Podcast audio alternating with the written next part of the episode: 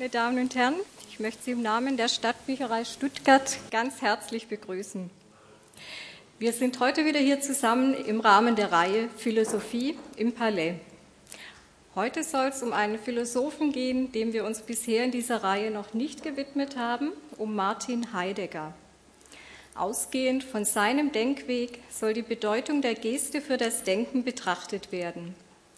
Hierzu begrüße ich sehr herzlich den Geschäftsführer und Vorstand der Udo Keller Stiftung Forum Humanum, Dr. Kai Werntgen. Herzlich willkommen Ihnen. Ebenfalls begrüßen möchte ich unseren Kooperationspartner, den Philosophen und Publizisten Matthias Müller, mit dem uns seit 2006 eine angenehme und sehr fruchtbare Zusammenarbeit verbindet. Ein herzliches Willkommen auch Ihnen, Herr Müller. Herr Müller ist Lehrbeauftragter für Philosophie sowie für Neurowissenschaften und Ästhetik an der Staatlichen Hochschule für Gestaltung in Karlsruhe. Darüber hinaus leitet er den Philosophischen Garten, eine offene Bildungseinrichtung, die sich vor allem mit Fragen nach dem Sinn des Lebens und nach der Lebenskunst beschäftigt. Man könnte sagen, dass er alle zwei Jahre an Rosenmontag einen entscheidenden Schritt in der Entwicklung seines Bildungsangebots vollzogen hat. Am Rosenmontag 2005 gründete er den Philosophischen Garten in Stuttgart, am Rosenmontag 2007 den Literarischen Garten in Stuttgart und am Rosenmontag 2009, zumindest fast ein paar Tage später, bietet er hier mit uns zusammen eine Veranstaltung an, in unserem Garten der Bücher. Wir freuen uns, dass Herr Müller der Stadtbücherei Stuttgart die Treue gehalten hat, obwohl er seit Herbst 2007 vorwiegend in Berlin tätig ist.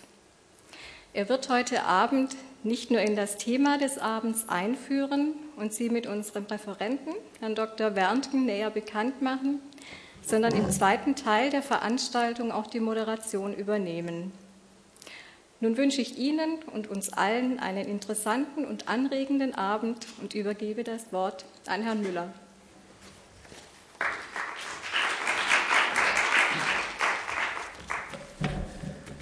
Vielen Dank Ihnen, Frau Geng, und Ihren Kolleginnen von der Stadtbücherei Stuttgart für die erneute zuverlässige und konstruktive Zusammenarbeit zwischen der Reihe Philosophie im Palais und dem Philosophischen Garten. Meine sehr geehrten Damen und Herren, Gesten sind paradox anmutende Phänomene.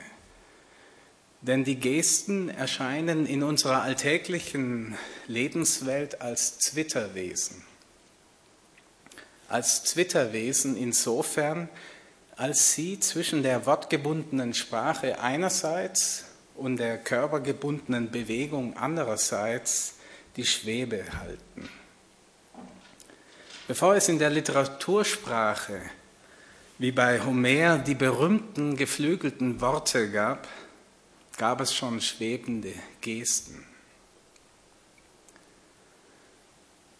Wie jüngste Forschungsergebnisse zeigen, vorgelegt zum Beispiel von Michael Tomasello und seinem Team am Max-Planck-Institut für evolutionäre Anthropologie in Leipzig, sind Gesten in evolutionärer Perspektive jene semantischen Hilfsmittel, deren sich unsere Vorfahren bedienten, um Orientierungen, etwa bei der Jagd, untereinander abzustimmen und so zu einem erfolgreichen gemeinsamen Handlungsabschluss zu gelangen, beim Erlegen der Beute etwa.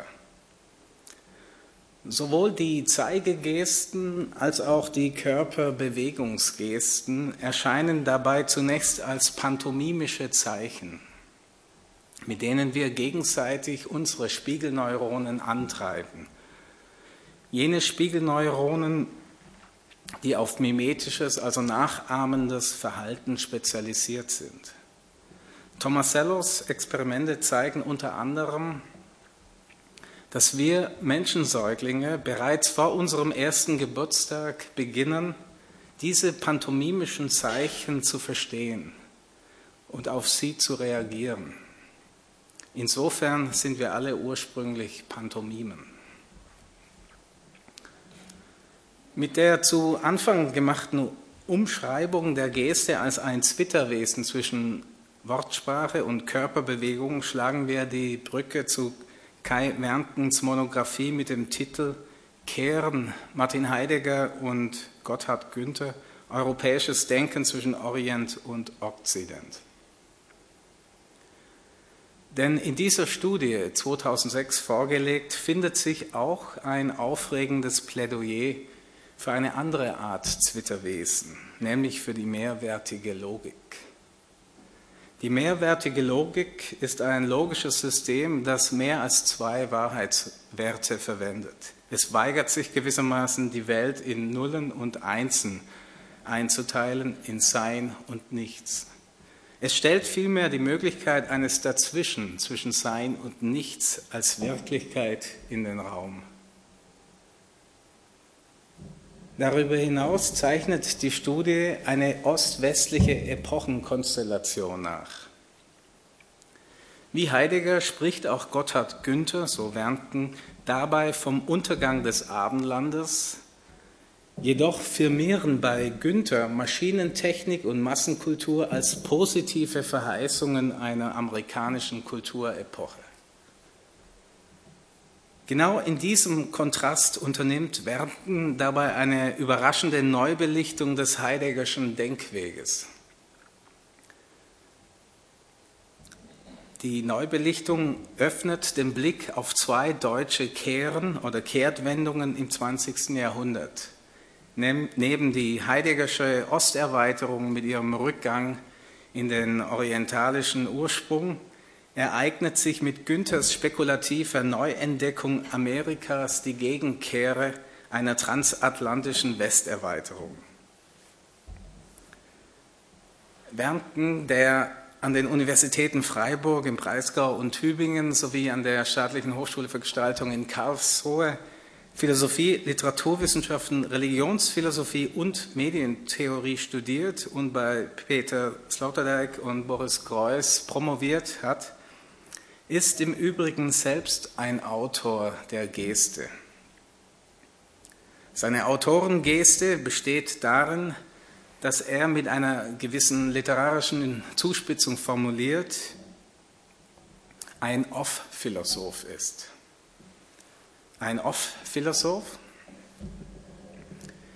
Dieser Begriff erinnert absichtsvoll an das Phänomen der Off-Theater.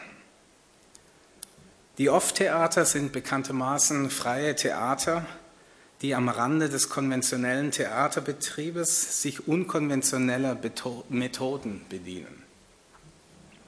Und so, in Analogie zu den Off-Theatermachern, dürfte sich auch Kai Wernten nicht als Teil des normalen und normal flachen Philosophietheaterbetriebs der akademisch ruhig gestellten Philosophie sehen, sondern vielmehr eben als Off-Philosoph oder philosophischer Agent, der von einem abseits liegenden Ufer aus ungewöhnliche Interpretationen des Mainstream unternimmt.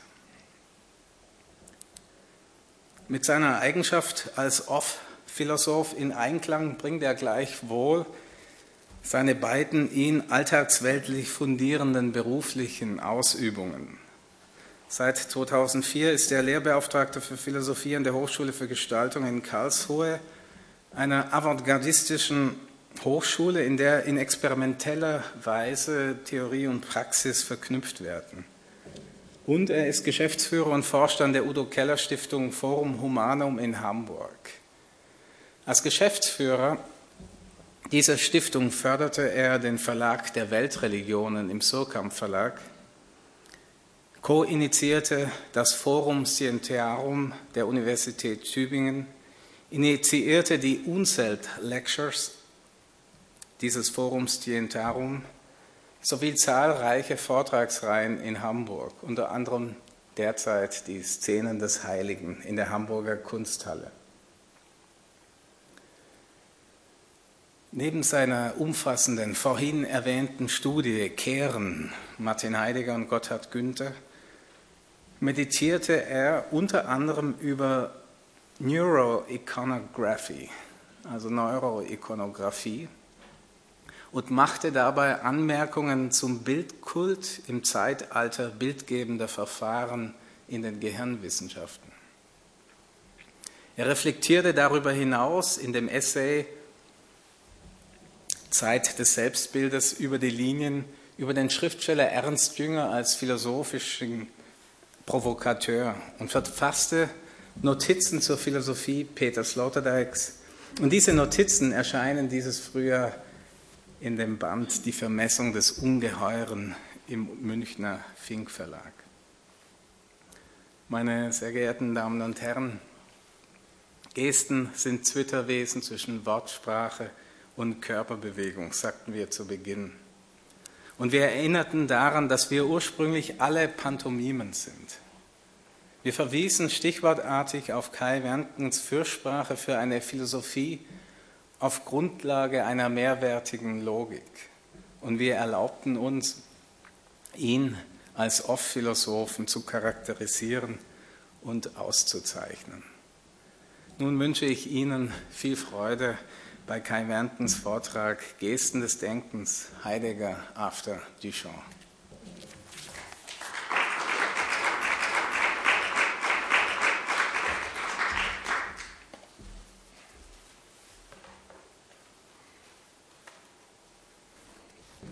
Liebe Frau Geng, vielen herzlichen Dank für die freundliche Begrüßung. Lieber Matthias Müller, vielen herzlichen Dank für die geistreiche Einführung. Damit ist die Fallhöhe der kommenden Überlegungen quasi äh, markiert. Ich werde versuchen, sozusagen äh, diesen doch geschürten Erwartungen einigermaßen ähm, gerecht zu werden. Meine sehr verehrten Damen und Herren, es ist mir eine Freude und Ehre, heute in diesem besonderen Kontext Philosophie im Palais hier in der Stuttgarter Stadtbibliothek in Kooperation mit dem Philosophischen Garten von Matthias Müller einige Überlegungen zur Frage nach dem Zusammenhang von Geste und Denken vortragen zu dürfen.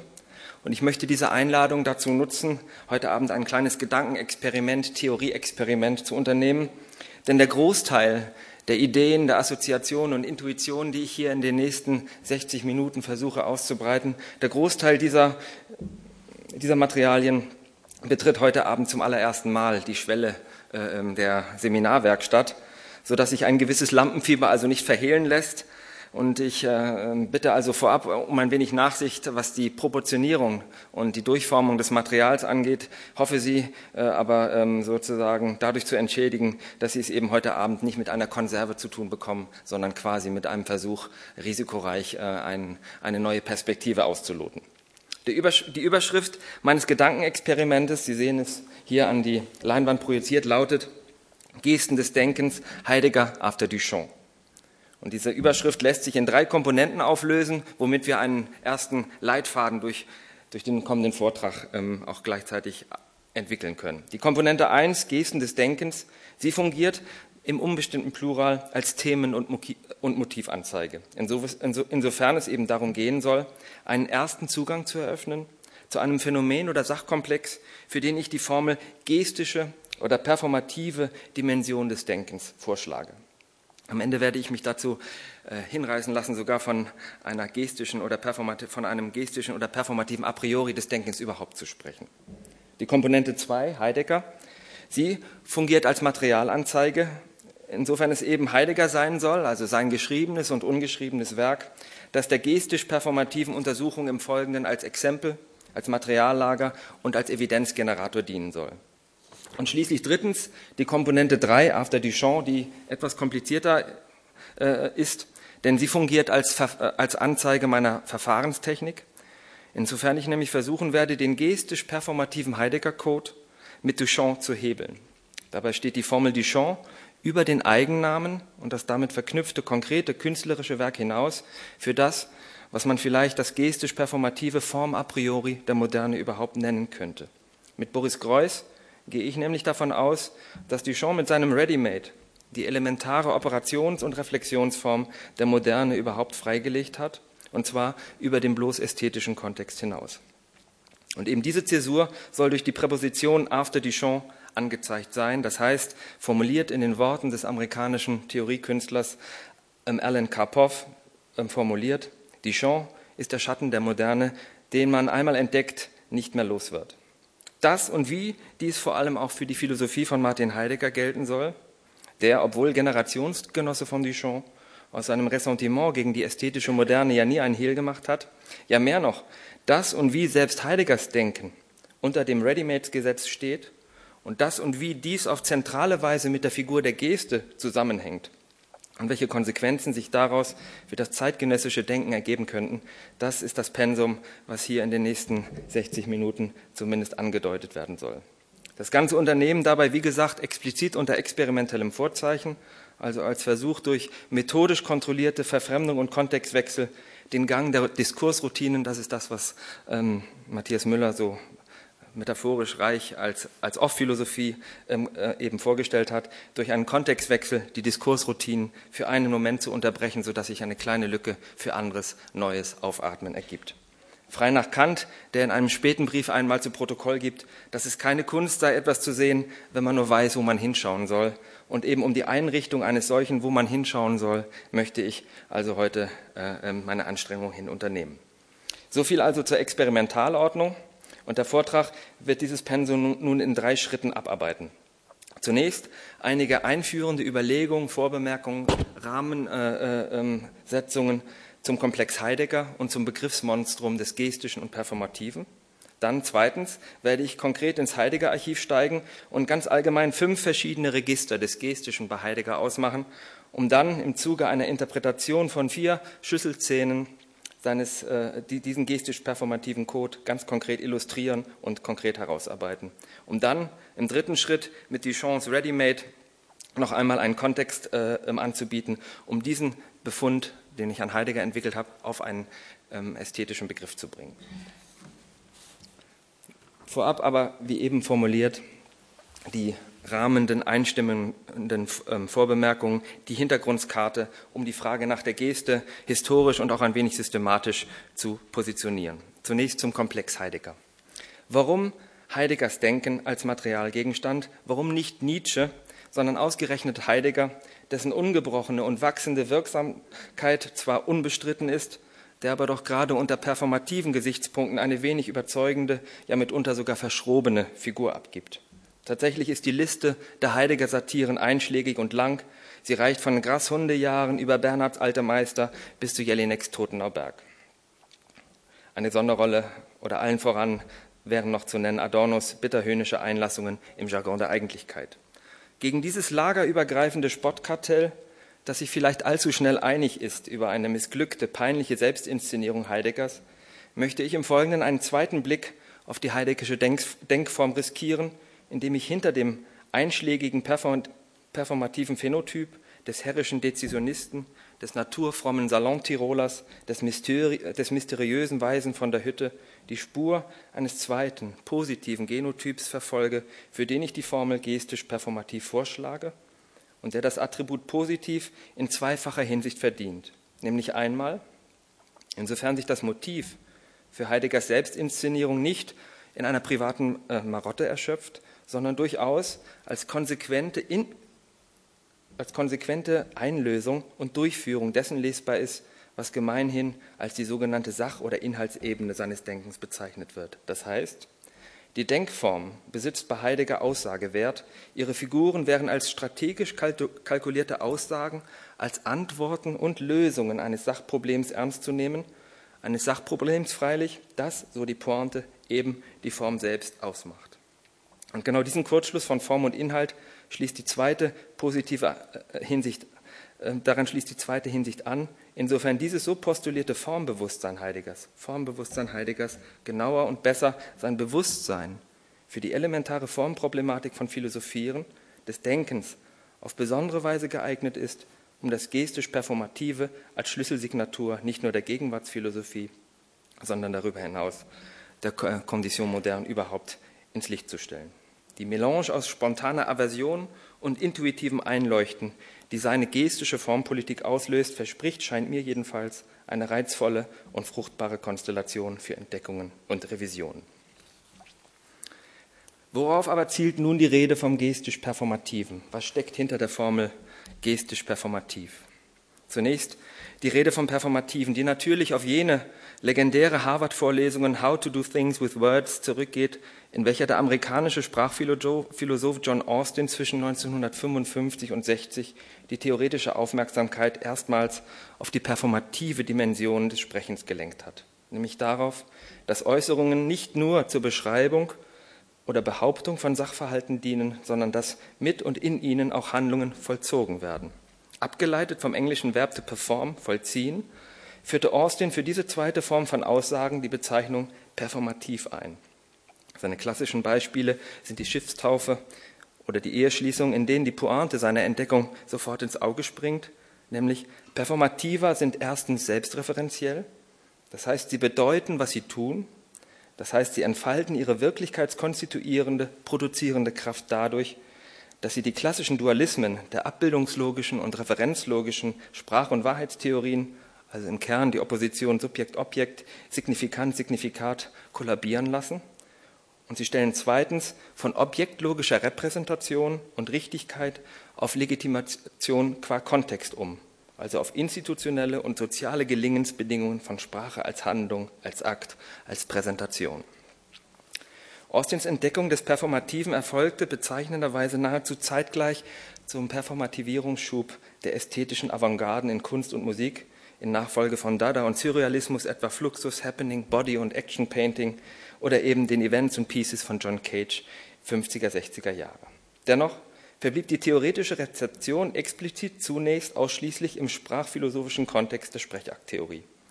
Erst seit Beginn der 90er Jahre erlebt der Begriff des Performativen nun eine zweite Karriere, nunmehr als neue Leitmetapher der Kulturtheorie und Kulturwissenschaft überhaupt. Jetzt heißt es nicht mehr Kultur als Text, sondern Kultur als Performance. Schlüsseltext für diesen Performative Turn ist Judith Butlers 1988 erschienene Studie, Studie Performative Acts and Gender Constitution, in dem sie die Geschlechteridentität als performativen Code entschlüsselt. Ähm, Identität ist danach nichts vorgängig Gegebenes, was zum Ausdruck zu bringen wäre, sondern eine dramatische, soziale Ereignis- und Aktionsform, eine Form der Selbsterzeugung, der Selbstaufführung, der Selbstverkörperung, Doing Gender. Im Zuge einer permanenten Ausweitung in Richtung Soziologie, Ethnologie, Ritualforschung, Theaterwissenschaft, Ästhetik ist der Begriff des Performativen mittlerweile zum Umbrella-Term der Kulturtheorie avanciert, freilich um den Preis zunehmender Unschärfe. Im aktuellen Diskurs Overstretch wird die Ununterscheidbarkeit zum überhaupt irgendwas und irgendwie tun zunehmend sichtbar. Und der zweite Teil meines Kompositums, gestisch performativ, beruft sich mit dem Gestischen nun im Grunde auf ein Unthema der Philosophie. Als Inbegriff der antiken Rhetorik gehört die Geste zu dem von der Moderne mehr oder weniger vergessenen Komplex der Spätantike. Zusammen mit der Figur der stoischen Selbstsorge und Selbsttechnik bildet die Figur des Redners das geheime Doppelfeindbild narzisstischer und damit sündhafter Selbstreferenzialität in der Philosophie post-Augustinus. Das ist ein, ein erstaunlicher Befund, denn immerhin haben wir es hier mit einer Theorie des performativen Antiliteram zu tun, mit einem reichhaltigen Archiv gestischer Praxisreflexion, zu dem uns bis heute der rechte und produktive Zugang verwehrt scheint. So spricht etwa Cicero im Jahre 50 vor Christus gegen den üblichen Ornament- und Sophistikverdacht von einer Eloquentia corporis, von einer körperlichen Beredsamkeit. Und Cicero versteht die Aktio der Rede überhaupt als dynamische und performative Interaktion aus mündlichem Vortrag, aus Gestik und Mimik. Quintilian, etwa 100 Jahre später, geht dann sogar so weit, der Gestik eine raumöffnende Funktion für das Sprechen zuzusprechen, wenn er die spezielle Präsentationsgeste der Hand, die sich vom Redner zum Publikum öffnet, als Formanzeige der Rede selbst bezeichnet und zum Pars pro Troto aller Gesten erklärt. Von hier aus ließe sich eine ganze Geheimkarte einer ungeschriebenen Philosophie der Geste nachzeichnen, deren Spur von der Spätantike über Vico, über Rousseau, über Herder bis in die Gegenwart führt.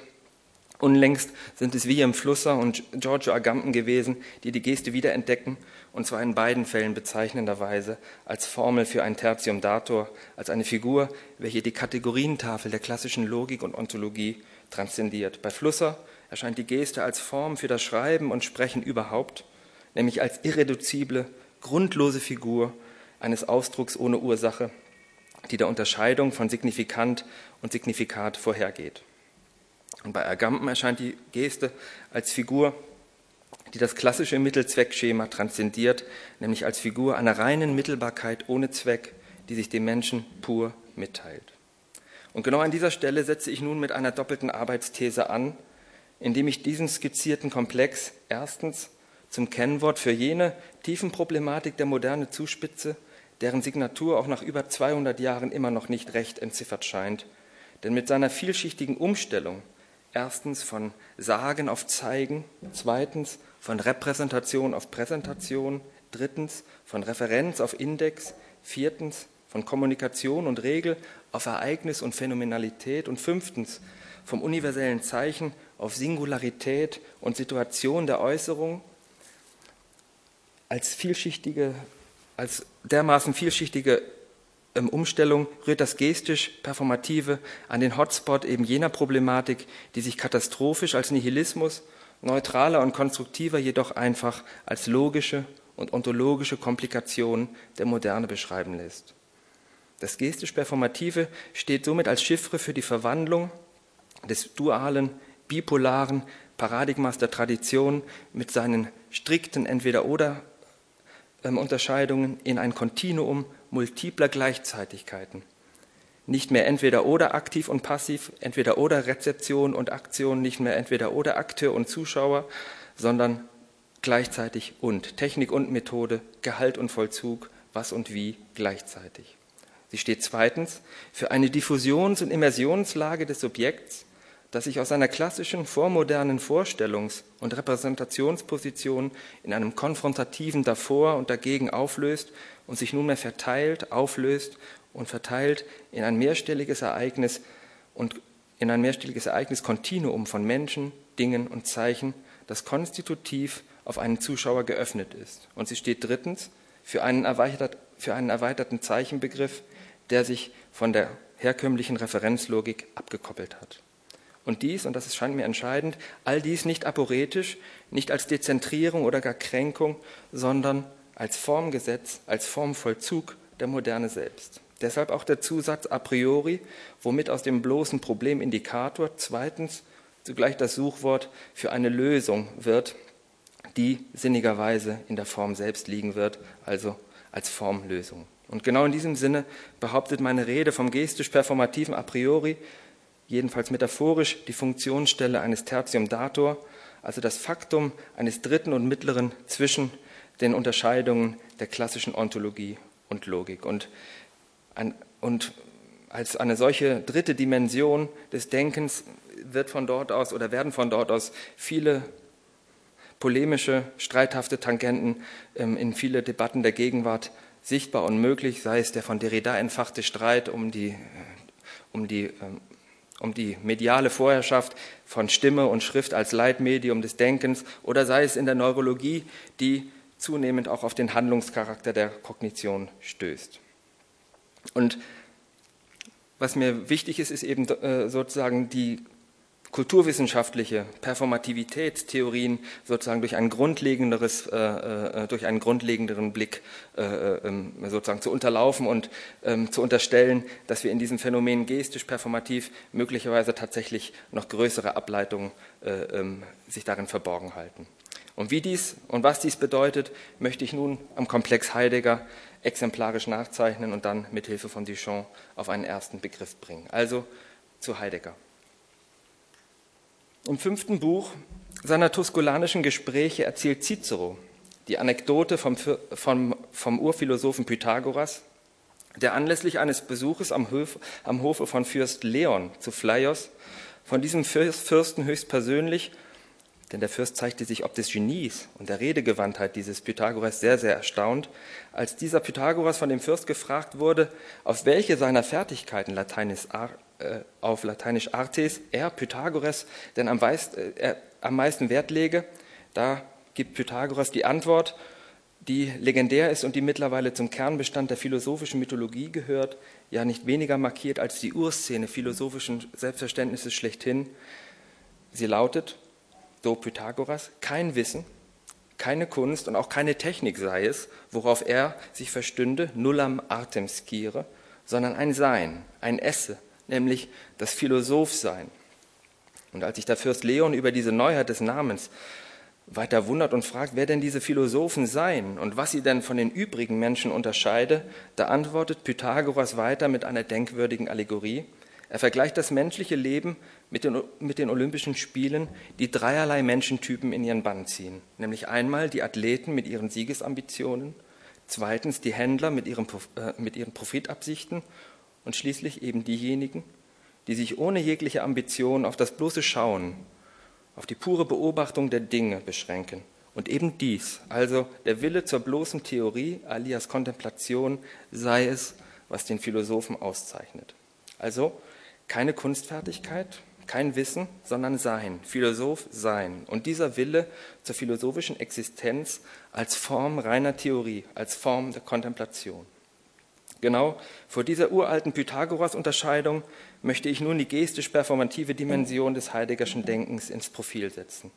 Denn Heideggers Philosophie ist, so die These, neben vielem anderen genau auch dies, nämlich die Neuauflage und Neuverhandlung der Unterscheidung von Philosophie als Existenz und Lebensform und Philosophie als Kunstfertigkeit, als Technik und dies dezidiert auf der Spitze der Moderne. Wenn also Heidegger zu Recht als der Denker der Seinsfrage gilt, dann doch auch in dem elementaren Sinne, dass in seiner berüchtigten Frage nach dem Sein die Frage oder besser das Problem mit akut ist, was es heißt und wie es möglich ist, unter modernen Bedingungen Philosoph zu sein, eine philosophische Existenz zu behaupten. Heideggers Obsession permanenter Selbstreflexivität. Was ist das, die Philosophie? Was heißt Denken? Heideggers permanentes Ringen um das Selbstverständnis der Philosophie und sein Selbstverständnis als Philosoph, die permanenten Einführungen, Einübungen, Einleitungen in die Philosophie.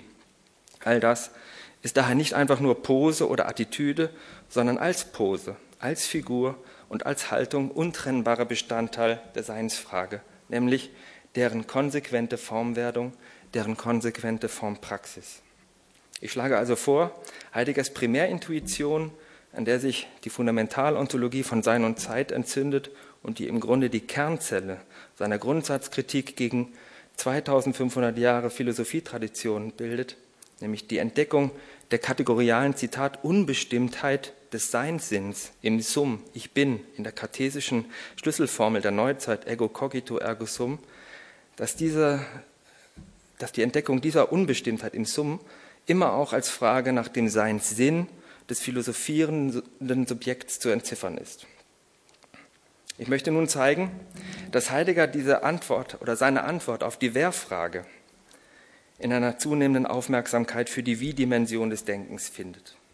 Als Schlüssel dient mir hierfür eine Formel, die Heidegger in einer frühen Vorlesung Anfang der 20er Jahre unter dem Titel Phänomenologie des religiösen Lebens exponiert und dies nicht zufällig im Kontext von eingehenden Paulus- und Augustinus-Exegesen.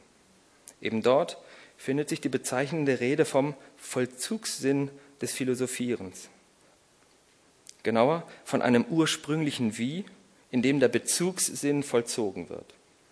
Die Formel vom, vom Vollzugssinn oder vom ursprünglichen Vollzugszusammenhang steht für eine systematische Ausweitung der bipolaren Subjekt-Objekt-Relation auf eine dreipolige Struktur, für eine Aufstockung der Husserlschen Phänomenganzheit, die neben Noesis und Noema, also intentionalem Akt und Was-Gehalt, nach Heidegger zusätzlich eine dritte Größe impliziert, eine dritte Fragedimension, nämlich die Form, in der Akt und Was-Gehalt vollzogen werden. Die Forschung spricht hier von einer Radikalisierung des Formalen und ich möchte diese Radikalisierung des, ähm, des, Formalen zuspitzen, indem ich von einer Existenzialisierung, und zwar performativ und gestisch, sprechen möchte. Formelhaft gesprochen, die Figur des Vollzuges ist das heimliche Leitwort des Heideggerschen Denkweges und als implizit gestisch performative Kategorie hilft sie, um Heideggers Denken als ein Denken der Geste und ein Denken in Gesten herauszuarbeiten. Noch formelhafter gesprochen, Heidegger als Denker auf der Bühne, der sein Denken am Ende in Installationen, Performances, Aufführungen eines, äh, eines Denkens in Gesten und Gesten des Denkens kulminieren lässt. Zunächst aber gilt es, sich eine Übersicht zu verschaffen über das Spektrum der gestisch-performativen Spuren im Heideggerschen Werk überhaupt. Und zu einer ersten Orientierung scheint es daher hilfreich, folgende fünf Register zu unterscheiden. Erstens, das sind natürlich die überlieferten Augenzeugenberichte des Heideggerschen Wirkens. Hierzu zählen die Studenten- und Schülerberichte aus der Vorlesungszeit der frühen Freiburger Jahre, die Legenden über die elektrisierende Atmosphäre, die sich an Heideggers, an Heideggers Auftrittsgestus und an seinem Redegestus entzünden, also etwa die berüchtigten Heidegger Kaskaden mit ihrem dadaesken äh, Bürgerschreckcharakter, Später dann aber auch die Besucher- und Pilgerberichte von der Tottnauberger Hütte oder dem Zeringer Alterssitz, in denen die Bilder eines Denkers in einsamer, karger Schlichtheit und Strenge beschworen wird.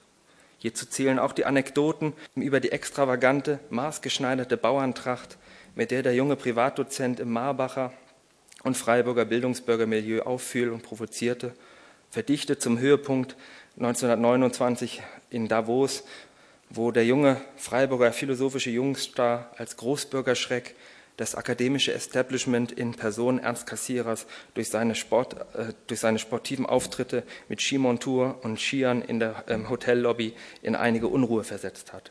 Alle diese Berichte sind indirekt auch als Dokumente heideggerscher Performativität zu entschlüsseln. Da sind zweitens natürlich auch die performativen Selbstaussagen Heideggers selbst, also jene Stellen im Övre, in denen sich seine performative Sensibilität implizit oder auch explizit ausdrückt. Etwa die berühmt-berüchtigte Szene aus Schöpferische Landschaft, Warum bleiben wir in der Provinz, wo Heidegger die Ablehnung seines Rufes nach Berlin in der Orakelszene eines Schwarzwaldbauern inszeniert, der ihm sein Nein souffliert, indem er ihm, Heidegger, mit sicherem Blick kopfschüttelnd die treubedächtige Hand auf die Schulter legt und, und das Nein bedeutet.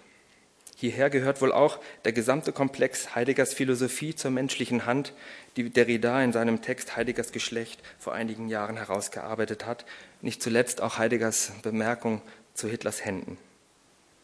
Und da ist drittens natürlich die erstaunlich lange Liste der theatralischen, dramatischen Grundworte und Leitworte Heideggers, also jene Denkfiguren, die einen begrifflichen Argumentationsgang in eine dramatische Klimax treiben, die sich selbst eben auch als Vollzugsmodus und performativ als Geste verstehen lässt. Hierzu zählen die Schlüsselfiguren der Fundamentalontologie wie Vorlaufen in den Tod, Hineingehaltenheit ins Nichts, Sprung, Sturz, Entschlossenheit, deren heroischer Dezisionismus dann in der Folge nach der Kehre zunehmend einem eher kontemplativen Register weicht, dann heißt es Schritt zurück, Offenheit für das Geheimnis, Fragen als Frömmigkeit, Andenken, Warten, Gelassenheit, dichterisches Wohnen, Verzicht. Und all dies flankiert und potenziert von einer Tendenz, Begriffszusammenhänge, Konstellationen in ein gestisches oder szenisches Argumentieren aufzulösen, also in ein Denken in Situationen, Augenblicken, Szenen. So etwa der berühmte Bahnhof aus der Langeweile, Vorlesung 2930, der sich über eine Abendgesellschaft und ihrer Schilderung am Ende zum dramatischen Erfahrungsschauplatz des Nichts steigert, oder auch die Baumszene ganz am Anfang von Was heißt Denken, die berühmte Rose aus seiner Angelus Silesius Meditation im Satz vom Grund, die, Heidegel, die Heidelberger Neckarbrücke aus dem Dingaufsatz, die Rede vom Haus des Seins oder eben nicht zuletzt auch der Feldweg. Sie alle öffnen das orthodoxe Textformat der Philosophie in Richtung Meditation, ja Exerzitium. Und da ist viertens das konstitutive, dramaturgische, ja choreografische Kalkül der Heideggerschen Werkplanung, das viel zu systematisch ist, als dass es mit dem Hinweis auf bloßen Instinkt, auf bauernschlaue Taktik oder auch nur Selbstbildpolitik ähm, ähm, ähm, erklärt wäre. Tatsächlich bringt die fortschreitende Aufarbeitung von Nachlass und Biografie zutage, dass die Choreografie und Kuratorik des eigenen Denkens eine entscheidende Facette Heideggerschen Denkens ausmacht. Hierzu zählen die rhetorischen Gesten der Provokation auf Textebene, etwa wenn Heidegger den, den, philosophischen Textduktus und das philosophische Textspektrum mit Sequenzen aus der Dichtung kontrapunktiert, seit den 30er Jahren etwa vor allem im Hölderlin, oder später dann mit fernöstlichen Weisheitstexten, später auch gar alemannischen Mundarttexten. Und dies bis hin zu einer gestischen Rollenprosa, zum Rollendenken, etwa die ja, zum, zum Beispiel die Figur des Hebelschen Hausfreundes, des Quinzigen oder der heraklitischen Ofenszene, auf die wir gleich noch eingehend zu sprechen kommen. Hinzu kommt grundsätzlich die strategische Werkstattpolitik, die Geste demonstrativer Zurückhaltung die Umstellung von der kohärenten Werkidee und ihrer Publikation in die Öffentlichkeit auf mindestens drei Register, nämlich erstens private Geheimwerkstatt. Es gibt Manuskripte, die sind tatsächlich vom Autor datiert auf eine Publikation 100 Jahre nach dem Tod. Zweitens öffentlich freigegebene Manuskripte und drittens öffentliche Vorträge und Privatseminare.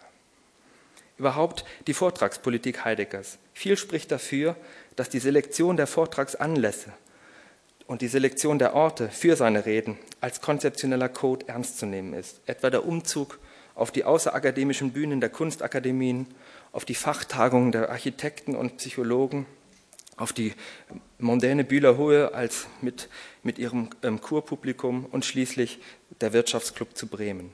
Denkwürdiger Höhepunkt ist hier Heideggers Selektion der Kunstakademie zu Athen zum Schauplatz seines letzten öffentlichen Großauftrittes im Jahre 1967, wo er an symbolischer Stätte über die Konstellation von athenischem Erbe und kybernetischer amerikanischer Zukunft meditiert. Also durchaus von der Grundanlage dieses Vortrags her eine konzeptionelle Figur, die im Grunde genommen Installationsniveau äh, ähm, hat. Und hierzu zählt nicht zuletzt überhaupt die große Werkgeste der Negation, die Verwandlung zum erklärten Nichtphilosophen, zum Denker, der zur radikalsten Konsequenz seiner Kritik am Philosophiebetrieb bereit ist und der umzieht aus der Universität in einen neuen, anderen Wirkungsraum in Distanz zur Stadt, zur Universität, nämlich, nämlich auf die Hütte, in die Einsamkeit und in die Natur. Und dies als gestisch performative Einlösung und inszenierte Formwerdung der Kehre. Vor allem aber Schließlich ist da natürlich fünftens der Korpus an Foto- und Tondokumenten Heideggerscher Denkszenen, von denen bereits ein Großteil längst im YouTube- und äh, Google-Archiv ähm, abgelegt ist. Hier findet sich das einschlägige Szenen- und Bildmaterial, das uns die aufgelisteten performativen Spuren, die ich eben vorgetragen habe, in Aktu vorführt und illustriert. Zu unterscheiden wären hier wohl grundsätzlich zwei Register, nämlich zum einen jene Szenen, die ohne Heideggers aktive äh, ähm, Mitwirkung zustande gekommen sind, also die bekannten Zeitdokumente von dritter öffentlicher Hand, situativ und anlassbedingt produziert, etwa Vortragsfotos, darunter jene, die zum kollektiven Philosophiegedächtnis des 20. Jahrhunderts gehören, nicht zuletzt Direktoratsbilder.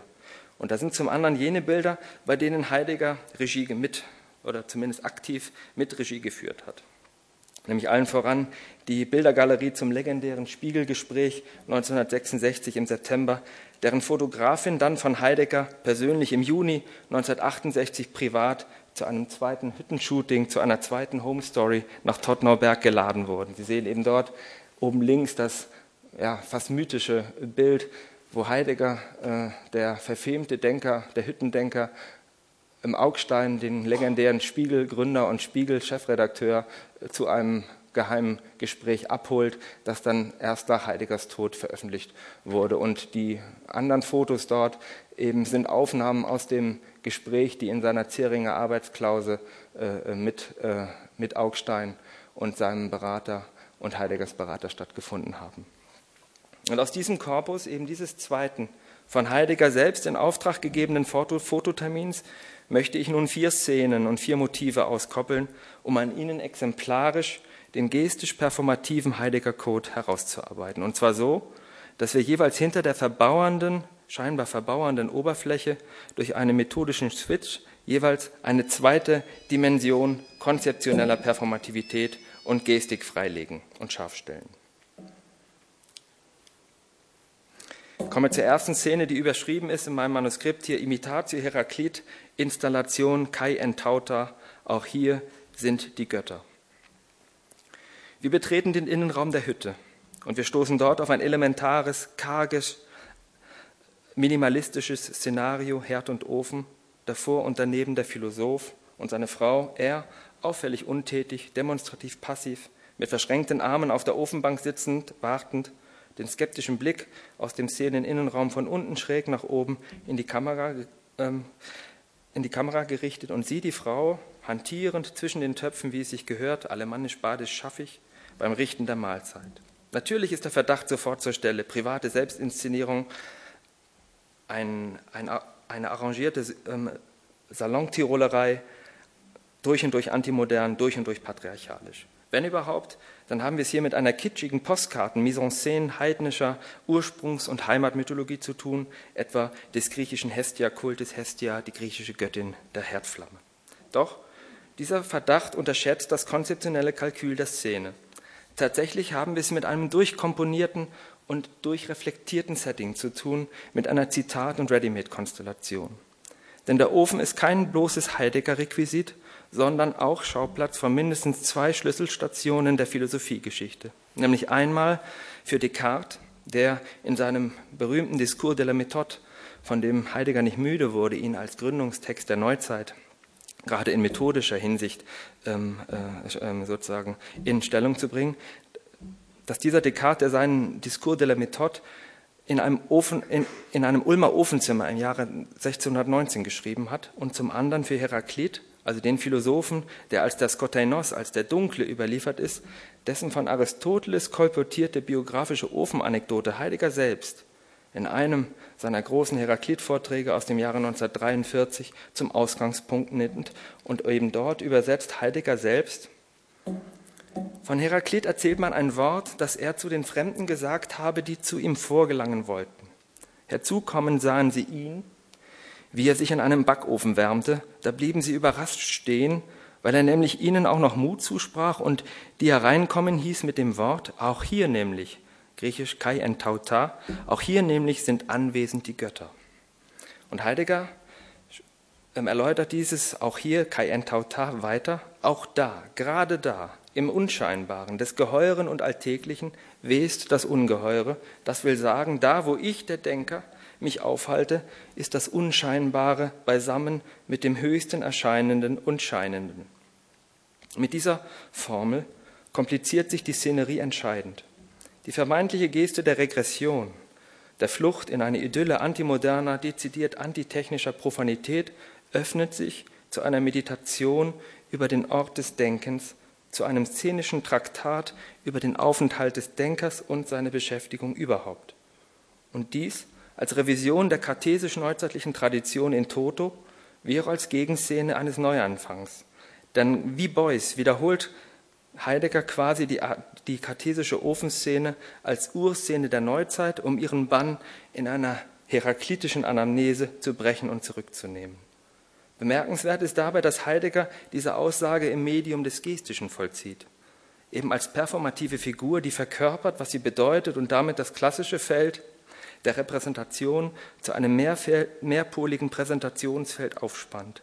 Deixis, Zeigen und Index statt Referenz, Evidenz, Evokation statt Sinn, konkrete Situation statt universale Abstraktion. Also Theorie im Vollzug, Theorie als Performance. Man könnte formelhaft von einer performativ-gestischen Zuspitzung Heideggers phänomenologischer Methodik sprechen. Wenn diese in seiner Zeit, seiner Zeit unter dem Credo angetreten war, das, was sich zeigt, so wie es sich zeigt, von ihm selbst her sehen lassen, Zitat Heidegger, so erhält dieses Sehen lassen hier nun eine dezidiert performative, gestische Signatur.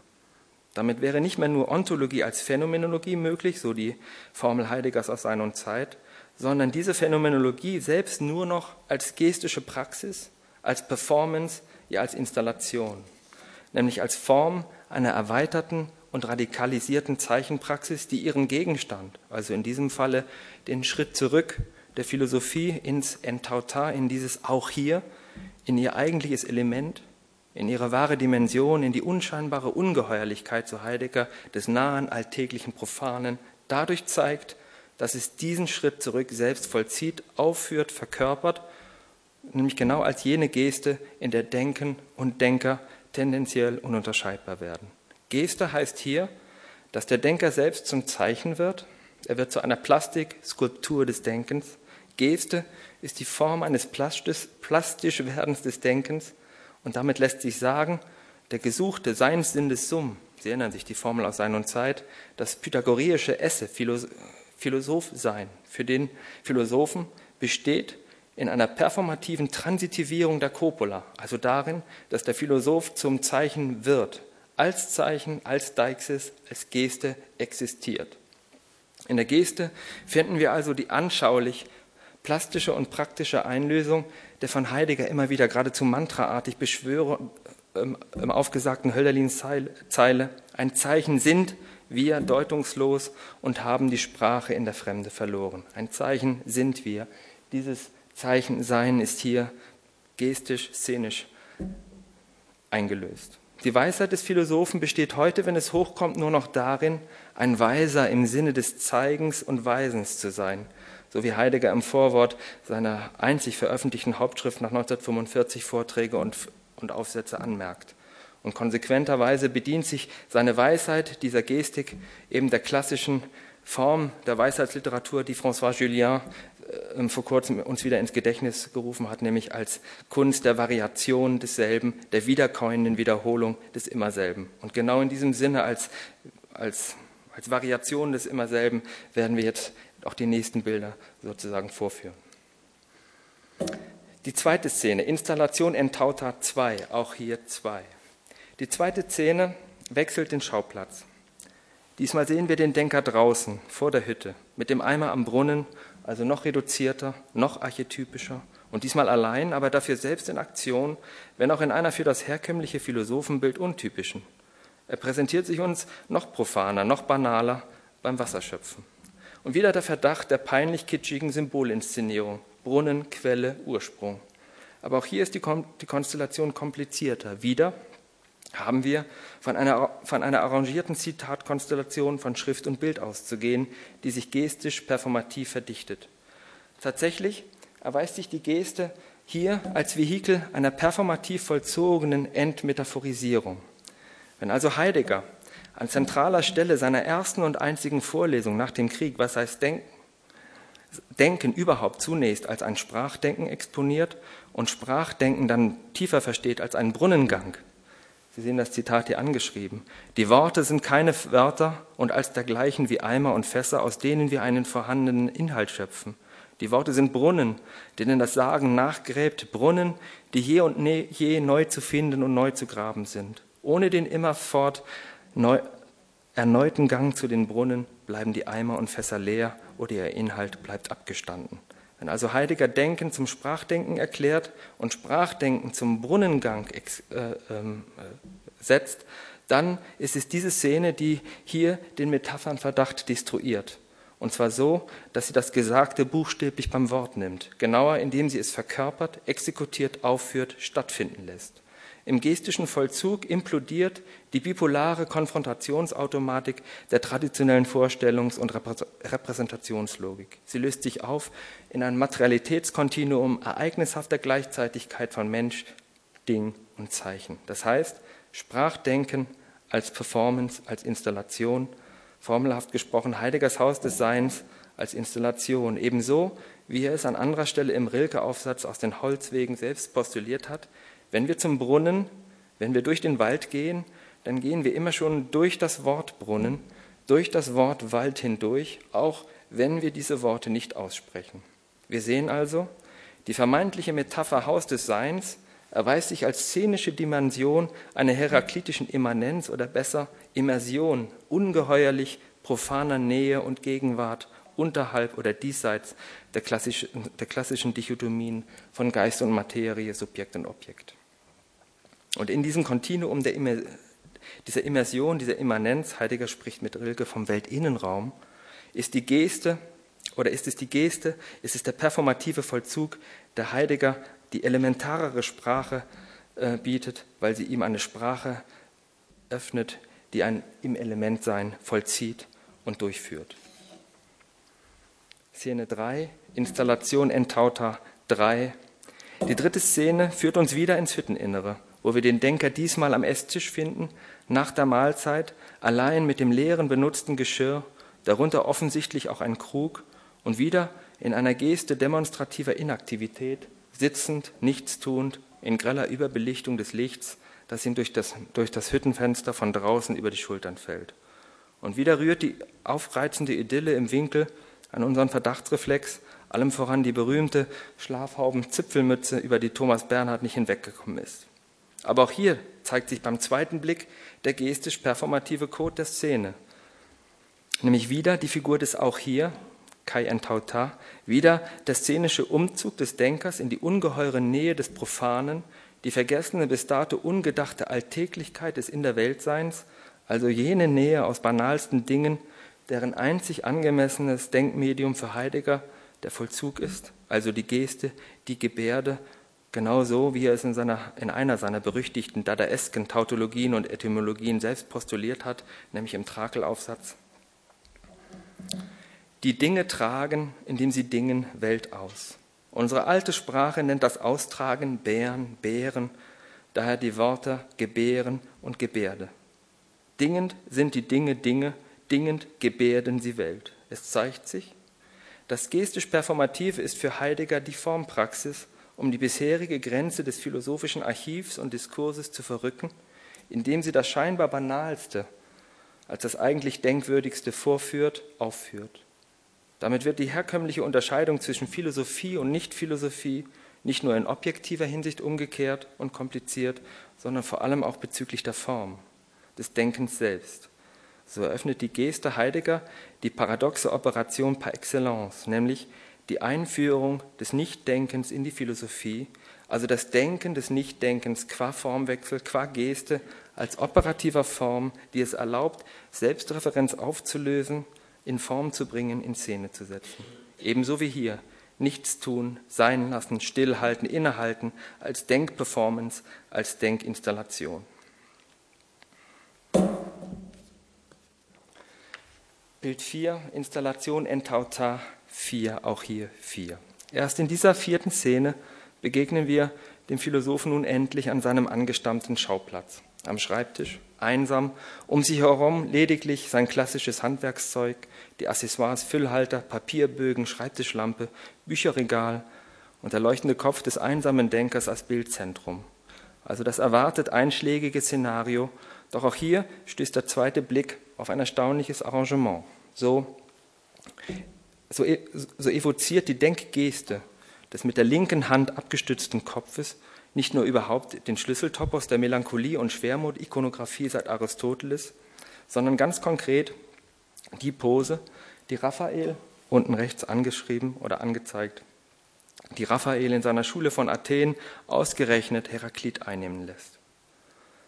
Also abermals ein heraklitisches auch hier, diesmal jedoch zugespitzt auf den Akt des Denkens selbst, also als Installation des Denkens, aber auch diesmal in signifikanter Sub Subversion einer dreifachen Negation, denn die Bücherregale sind nahezu leer, auch die Schreibbögen kaum beschriftet und der Denker selbst weder am Schreiben noch am Sprechen, sondern unbewegt, versunken, sinnend, nichtstuend. Also eine Installation des Denkens als Nichtspraxis, als Nichtdenken, allerdings eines positiv, nämlich anschaulich vollzogenen Nicht. Denn wieder ist es die Geste, die den Zirkel aporetischer Selbstreferenz in ein formgebendes Zeigen auflöst. Wieder ist es der gestische Vollzug, der präsentiert, was oder worüber Stimme und Schrift höchstens nicht repräsentieren können. Also eine kalkulierte Installation der Passivität, des Wartens, Erwartens, des Schweigens, mit der Heidegger das gestische Formrepertoire der Philosophie um eine entscheidende Dimension erweitert, nämlich eine plastische Ausdrucks- oder besser gesagt gestische Vollzugsform für Negativität, eine konzeptionelle Praxis der Negation. Auf diese Weise widerlegt Heideggers Installation die falsche Annahme, die der westlichen Philosophie seit Hunderten von Jahren im Nacken gesessen hat, nämlich die Annahme, dass weil nichts keine Form hat, es auch keinerlei Struktur besitzen könnte und nicht Basis beobachtbarer Phänomene sein kann. Daher könnte man also abschließend und pointierend mit und über Wittgenstein hinaus äh, formulieren, worüber man nicht sprechen kann, muss man schweigen, es sei denn, oder noch besser, es findet sich eine Form, dieses Schweigen, diese Negativität, also das Verstummen von Stimme und Schrift in Szene zu setzen. Heideggers gestische Performance wäre als Formanstrengung genau in diese Richtung zu verstehen.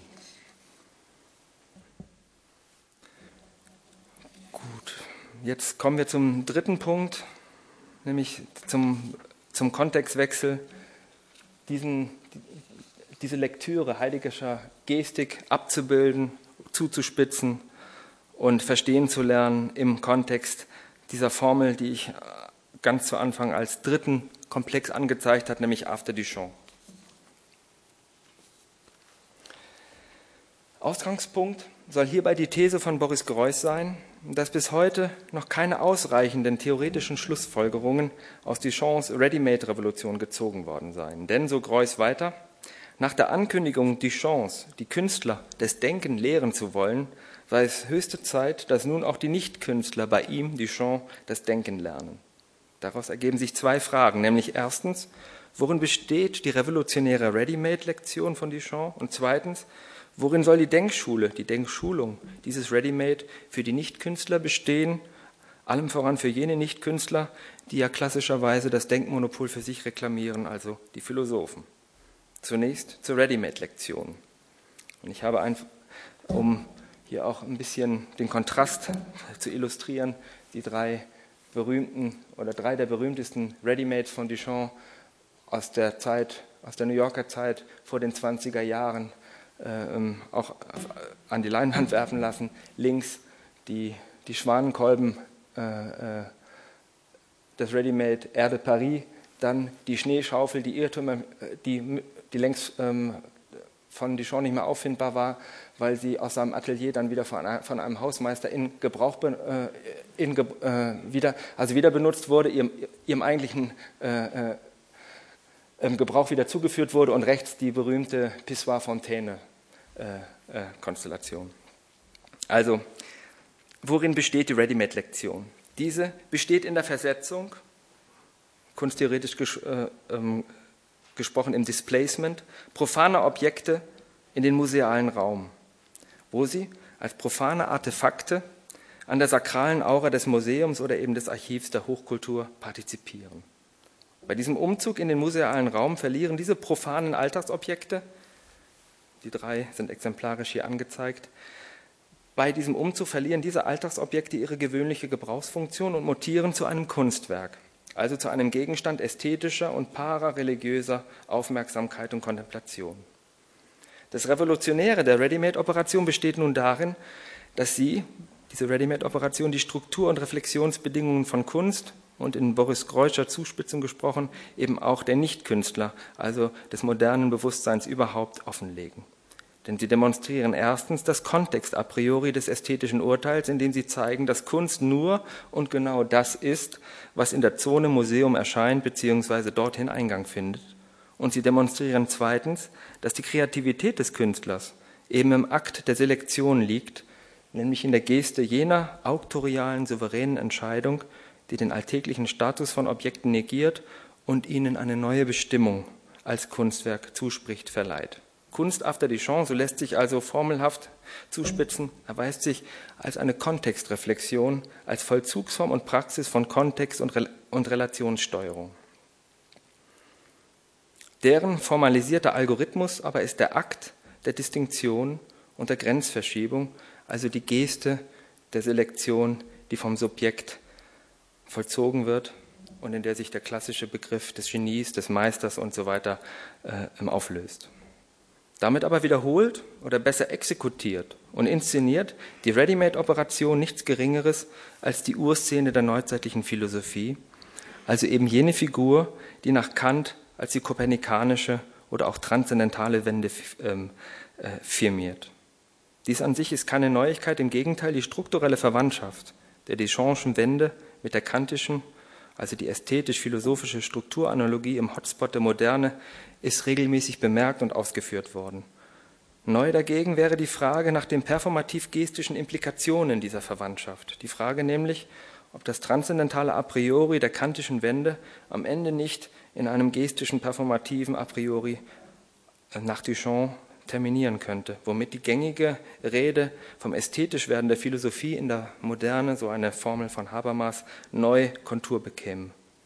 Gemeint ist damit Folgendes. Erstens, wenn also das strukturbildende Moment der neuzeitlichen Philosophie in der Selbstreflexivität als Selbstbegründungsmodus liegt, also darin, dass das Denken selbstreferenziell wird, indem es auf die Bedingungen oder die Bedingungen seiner, äh, der Gegenstände seiner Erfahrung reflektiert. Und wenn zweitens die Philosophie seit Kant daran verzweifelt, dass sie mit eigenen theoretischen Mitteln nicht zu sagen vermag, wovon sie da spricht, dann besteht die performative Pointe eben darin, dass zur Bearbeitung dieser transzendentalen kopernikanischen Dimension und Konstellation die Form der Reflexion allein nicht mehr ausreicht, sondern konstitutiv eine Formerweiterung fordert, genauer eine Erweiterung der theoretischen Aussageform des Repertoires philosophischer Gesten, theoretischer Gesten. Und genau dies sichtbar zu machen, zu zeigen, vorzuführen, aufzuführen, zu explizieren, darin besteht die folgenschwere Lektion des Readymates nach Duchamp. Das Readymade wiederholt die kopernikanische, die transzendentale Urszene, die Szene der Transzendentalität, aber eben dadurch, dass sie diese in Szene setzt, also durch eine Formerweiterung von Reflexion auf formgebendes Zeigen.